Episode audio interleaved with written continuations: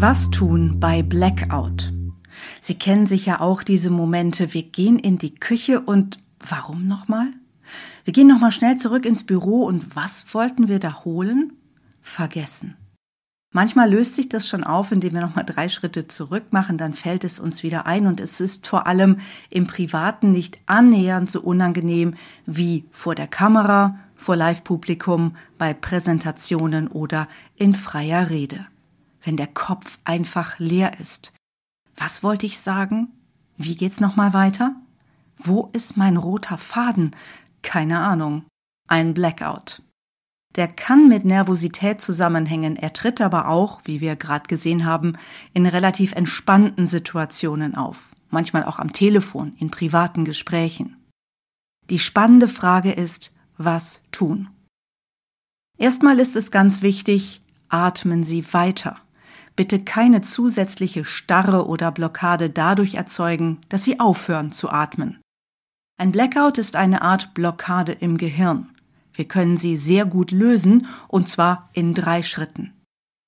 Erster Schritt, indem wir uns bewegen. Wenn der Kopf plötzlich leer ist, kann ihm der Körper auf die Sprünge helfen.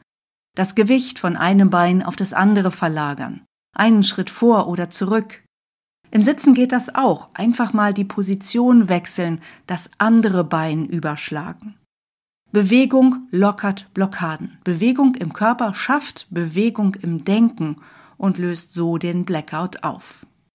Ein Trainerkollege hat es mal so formuliert, gehen Sie weg von dem Punkt, wo nichts ist. Gehen Sie woanders hin, ein, zwei Schritte zur Seite, da finden Sie Ihren Gedanken wieder.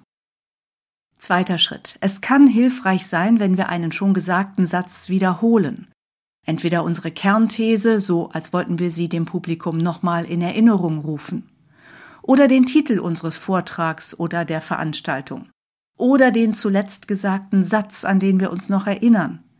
Also einfach auch sprachlich in Bewegung bleiben. Das löst den Blackout und sehr wahrscheinlich sogar ohne, dass das Publikum etwas bemerkt.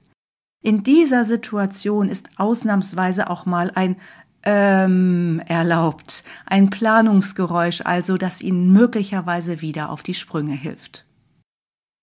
Dritter Schritt. Wenn alles nichts hilft, das Problem offen ansprechen. Das Publikum wird mit großer Aufmerksamkeit und meistens mit Sympathie verfolgen, wie sie den Faden wieder aufnehmen. Und sie selbst sind den Druck, nicht weiter zu wissen, erstmal los. Sie möchten weitere Kommunikationstipps und stärken die Ideen für Ihren öffentlichen Auftritt, dann folgen Sie mir auf Spotify und überall da, wo es Podcasts gibt. Und wenn Sie Fragen haben, melden Sie sich gern. Alle Kontaktwege finden Sie auf www.die-medientrainer.de.